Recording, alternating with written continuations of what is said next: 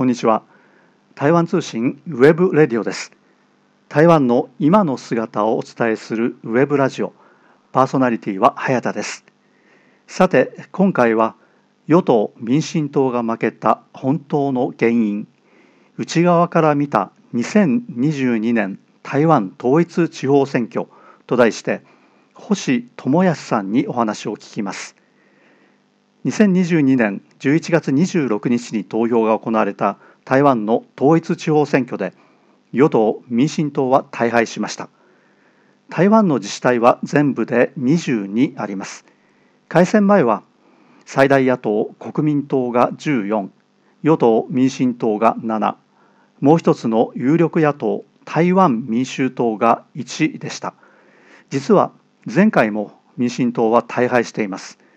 今回の選挙結果は国民党14民進党5台湾民衆党1無所属2です。この無所属2は実はいずれも国民党系です。つまり民進党は改選前の7からさらに2減らして5に終わり前回に輪をかけた敗北となりました。日本ではこの結果を意外に感じる人が少なくありません。日本では中国大陸に対抗して台湾独立を目指しているとのイメージが強い蔡英文政権と与党・民進党に好感を持つ人が少なくないようですがその民進党が地方選挙とはいえ大敗したわけですから日本では確かに理解しにくいと思います。しかしこの結果は台湾では多くの人の予想通りでした。なぜ日本と台湾の間ではこれほどの認識のギャップが生まれるのでしょうか。なぜ与党・民進党はこれほど負けたのでしょう？その本当の原因はどこにあるのでしょうか？この結果は次の総統選挙に間違いなく影響を及ぼします。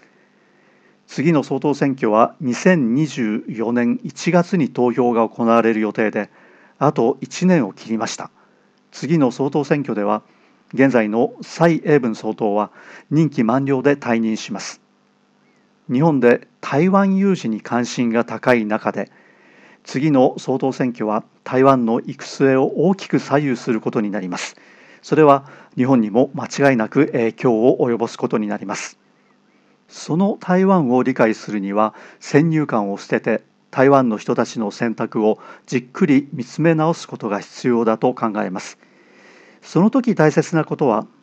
台湾の内部で何が起きているのかを正確に理解することです。そうした中で今回お話を伺った星智康さんは台湾の内部事情を語る最適任者です。台湾に30年住み台湾大学法学部に学び博士号を取得予定です。星智康さんが特別なのは裁判官検察官弁護士など司法に関わる人たちの先生を務めていることです。台湾と日本の法律を比較する授業は大変に人気があると聞きます。司法関係者だけでなく立法委員つまり国会議員政府関係者企業関係者などとも日常的にお付き合いされています。政治的には決して特定の立場を持っているわけではなく与党・民進党最大野党・国民党をはじめとして各政党の関係者と広く付き合いがあります。遠く外国から台湾の表面だけを見ている人とは違った角度から台湾の当事者として生々しいリアルな台湾を政治的に台湾の特定政党の立場なしにあるいは反中親中の立場なしに語ってくださいます。なおこのインタビューは3回に分けてお届けします。今回はその第1回です。それではお聞きください。星さんは長くその台湾に、はいえー、いらっしゃって、はい、30年ぐらいですね、はい。うん、それであの、まあ、普通の台湾人とも違うし普通の日本人とも違って接触する方々がですね人工特殊な方司法界の方ですね、はい、それから、まあ、あの議員さん、はい。えー、ということで政治家の方とも、非常にこのお付き合いがあるということなんですけれどもその星さんから見てですね今回の統一地方選挙11月26日に投票が行われましたけれども、はい、これをどういうふうにご覧になるのかっていうのをちょっとお伺いしたいんですけれども、はい、この選挙の結果はですね、えーまあ、全部、まあ、自治体ごとに見ると22あってで最大野党の国民党が14ですね、はい。でえー与党の民進党が5、はい。で、えー台湾民衆党が1その他が2はい。というふうになってるんですけれども、そのここのミソが何かというとですね民進党が前回は奈良だったのが5に減ってしまったと、はいはいはい。それで、まあ、国民党は数は同じだったんですけれどもあのその他のですね無所属、ね。これはもう実はあの国民党系の人たちなんで、はい。これは国民党に入れてもいいとは思うんですけれどもあの国民党の、えー分裂選挙かあるいはその、えー国民党の中でですねあの、まあ、人が変わったというだけの話なんでここを国民党に入れたとすると、まあ、国民党が、まあえー大幅に勝利して民進党が大負けをしたと。でしかもですね民進党が勝ったところでも票をだいぶ減らしているというような状況があるんですけれども、これどういうふうにご覧になります？うーんまあよく言われるとことほぼ変わらないんだけども基本的には僕の周りもみんなほぼそうなんだけども、そもそも勝つと思ってませんでしたし民進党ですね。与党民進党がですね、あのー歴史的に見ても統一地方選挙で勝ったのって2回ぐらいしかないでしょ、でなおかつその2回っていうのが民進党が勝ったというよりは国民党負けたわけですからね、自分で分裂してみたりもしくはあのちょっと騒ぎを起こしてみたりしたわけですよね。だからそもそもあの僕の付き合いのある範囲内でまあ僕も含めてなんて言うんでしょうか。はっきり言えば国民党にあまりいい感じを持ってる人間ってそうはいないんですけども、うん。それでも民進党勝ったは思ってません。でしたしうん花から。負けるんだろうなと思ってましたしつい先のあの補欠選挙についてももう初めから誰も勝てるなんて思ってませんでしたもんね民進党側が。うん。どう楽観的に見ても。お付き合いされている方はですね、まあ、特にその政府関係者、はい。あまあ、司法司法はいはい会ですから、裁判官の方とか、あの建設官の方とか、はあるいはその議員議員さんそもそも議員ではい。はい、こういった方たちが多いと思うんですけれどもそのお付き合いされている間あの人たちの政党の分配分っていうのはどんな感じですか、うーんと一般にいわゆるあのアカデミックな方の人たちっていうのは、基本的には多くがあのいわゆる反中国派の方が多いじゃないですか反反対するの反中国嫌いな方の、はい。はい中国嫌いな人がそのまま民進党支持に回るかっていうと決してそうではないんですよね。うんうんうんうん、でむしろ近くにもいるわけですからね。いっぱい。嫌なとこもいっぱい見えるんですよ。うん。で実際僕があの立法院と関わり出したのっていうのもやっぱりあの民進党系の議員の方からちょっと日本とお付き合いがあるんで手伝ってほしいっていうふうに言われて、そこからお付き合いを始めてはい。この後、まあいろんな党にこう同じように声をかけられてうん。党っていうか議員に声をかけられてやってるわけですけども一般的にこう中国嫌いじゃあ民進党っていうといいえなんですよね。うん。うん。そこが面白いところ。でじゃあ国民党好きっていうとみんないやそれはないよね。うんっていうふうになるわけですよ。だからこうよく言われるのが日本の方に言われるのが「ああなたはあれですよね。台湾好きだから民進党ですよね」って言われるんだけどそんなことないですよね。うんうん。実際ね。はい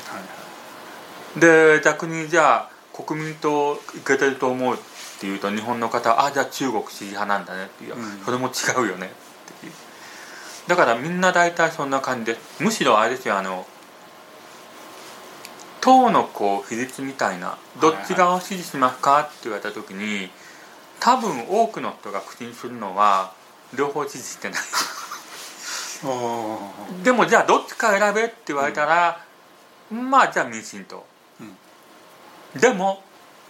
でも民進党最高とは思わない。ぐらいの感じだと思います僕自身そうです。あのその辺がですねその日本の人たちの、えーイメージとかなり違うところ大きなギャップがあると思うんですね。でこれはまあはい。その、台湾の状況を伝えるメディアであるとかあるいはその研究者の人たちに非常に大きな責任があると思うんですけれども、はい。えー非常にこの単純化してですねその民進党はまあ独立を求めてえー、台湾派であると、はい、で日本に親しい。で国民党は統一を目指してる。だから中国と親しいと、うん、いうようなその構図で分けるところが非常に大きい分かりやすいですもんね、でも実際よく考えてみれば中国国民党と中国があんな仲良くなったのって結局は民進党が台頭してきて、かなりのまあ彼らからしたらかなりの勢力を持つようになっちゃったから中国寄りというか中国を頼りにする以外ないよねっていうところから始まったわけじゃないですかそもそもは。だからその前を振ってる人からしたらまあ今の国民党おかしいよねって話になるわけでしょ。もともとファンゴンダールとか言ってるわけですから、はい、反抗大学っていうか、えー、蒋介石えー、そこから来てじゃあなんで今のこうなった？でそれでほらあの前の、えーと、日本語なんでしたっけ？馬英九さんまあ院長なんかはいろんなああいうあの儀式なんかに行った時に、えー、中国国民党としての反共産党体制をどうのとかいう演説をして、うん、大丈夫頭狂ったみたいなこと言われるわけじゃないですか。だからそういう形式的な面と実質的なこう彼らが何が欲しいのかっていうところをこう見てった時にこう日本で言われてるほど、うん、ああ独立派は民進党で、うん、中国寄りが国民党っていうのは本当なんていうのか縦割りすぎてむしろおかしいですよね。その要するに国民党が政権を取れば中国寄りで中国と一緒になって、はい、じゃあその統一が早まると、はい、だから中国民党には政権を取ってほしくない。で民進党は独立を求めてるから、えー、台湾そのまま、えー、独立をさせて、はい、そして、まあ、日本と仲良くやりましょう。だから民進党に民進党を支持しましょうと。中国をに対して日本としても対抗しなきゃいけないから台湾でも中国に対抗している民進党と手を結びましょう、はい、民進党大好きみたいなそういった傾向が非常に強いんですけれどもそれは基本的に間違ってるですね。確かにすごい分かりやすいですもんね、でも例えば一つ例を挙げれば、うん。うん、あの台湾であんまり多くない名字で毛沢東の毛さんって、はい、いくらかいますよね。はいはい、で大抵あのお父さんお父さんかおじいちゃんが中国から来てる方が多いんですね、はい、あの名字の方って。はい、でしばらく前にあの高尾の市長が、あの罷免されたあの辺り、はい、えー、と国民党あはいはいはい。国民党の、ね、はい、あの時にこう僕の友人のそのお父さんが大陸から来られた方でモーさんが彼らの前ではもう本当にあのなんていうのか悲壮感というかどうしようもない感が漂っていると、うん、なぜかっていうと彼らとしては長い歴史の中で民進党を支持するわけにはいかないんですよ。もう彼らみたいに本当に中国から来た方々、うん、国民党を連れてこられちゃったと、はい、彼ら生きていくために国民党を支持するしかないんですよね、うん、でそもそも彼らの頭の中では民進党って反勢力で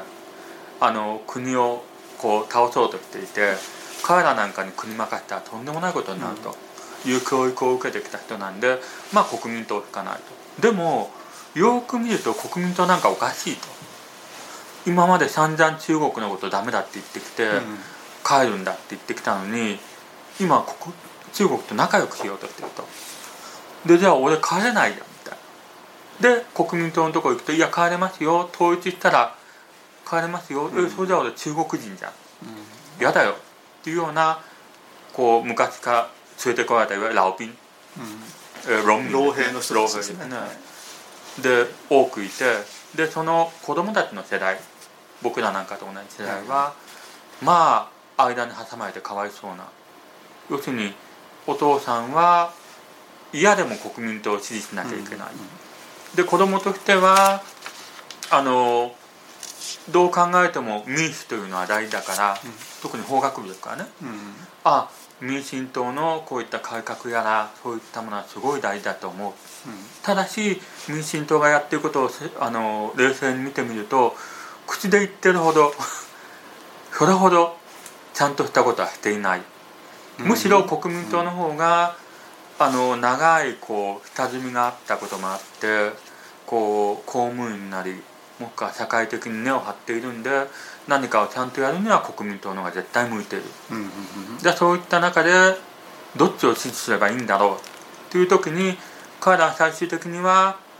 こう家族の意見を聞れるわけですよね。国民党に当時、でもそうすると周りの、えー友達やら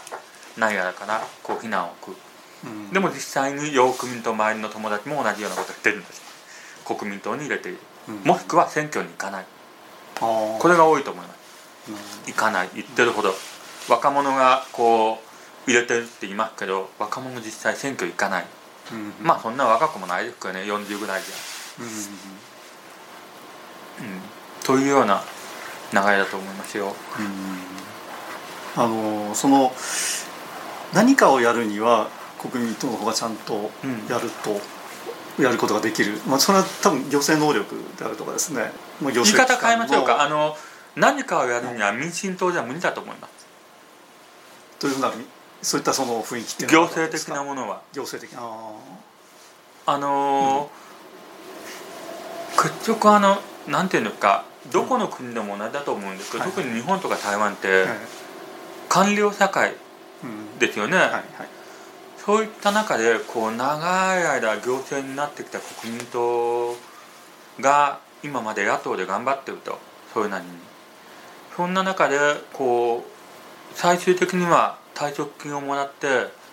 のほほんと暮らした公務員がうん。改革なりなんなりやらっていうのをやろうと思うとは思います？まあ思わないですよね。できれば変わらなければいいじゃないですか、やめるまで定せめて自分が定年になるまで何も太ってないですよ、うんでじゃあじゃあやんなきゃいけないっていうところまで彼らを追い詰めるだけの根性あるかっていうと民進党ないですよそれどどういう？要するにあのーはい行政に限って行政はいはい。行政に限って言えば結局はあの特に台湾の場合立法の言いなりでしょ？基本的にはね、うん。予算あるし。はいもう行政って常に社会と向き合って、はい社会のこういろんなこう声を24時間引き上げてそれで反応を示していかなきゃいけないわけですよね。で場合によっては行政から立法に対してこう立法の要請をしてみたり、もしくは予算の配分を考えたりっていうのを行政って24時間365日こう動いてるもんでしょ。でそういったところでこう司法やらもしくはテストやらと全然違う性質のもんなんですね。で彼らは官僚がこううまく回ってるところをいやここすいません民主的じゃないんで変えたいと思います。じゃあ選挙でこう選ばれた立法の方々が立法院が法律を作って変えていこうっていう時に行政側のなんていうんですか協力なしにはできないでしょ、はいもちろんそうですね。そうですよね。でじゃあ総統が民進党なんで、うん。じゃあ総統の権限で行政委員長を選びましたと、上から変えていきましょうっていう時にじゃあ上からの命令実際に執行するのは誰かっていうと下の人なんですよね、はいでもう一つ言えばじゃあ例えばこれよくある話なんですけど、うん。新しい、えー機関を作ります例えば日本でいうとデジタル庁みたいなものを作ります。ねね。某某某大臣が行きましたと、でじゃあ大臣なんかは政治的な任命なんで、はい。まあ、A さんでも B さんでもいいわけですよじゃあとりあえず、まあ政務官ですよね。ええええそうですね。あの彼が行きます、か彼彼？彼女？彼女か、まあトランスジェンダーだから。まあそこは置いときましょう、はいそこがはい。ああのちょっとこれはまた別のはい話はいはい。あここはまた別の問題が起こるので、はいはい。あのあの方がはい。行きましたと、はい。で例えば部長課長などを選ぶった時に、新しいこの部署で部長職が一人空きましたと、うん。誰を呼ぶかって話なんですよね、はいどう思います？例えばあの公務員ってこう等級分かれてるじゃないですか。はいはい。じゃあ13級以上の方で、えー課長になってもらいましょうと。もっと上か。もうちょっと上になってもらいましょう、うん。どっかで13級クラスの方来ませんか？他のそうです。省庁そうですね。もちろん経験ないとそこまで行きませんから来てくださいっていう時に行きたいと思う人ってどういう人かって話なんですよね。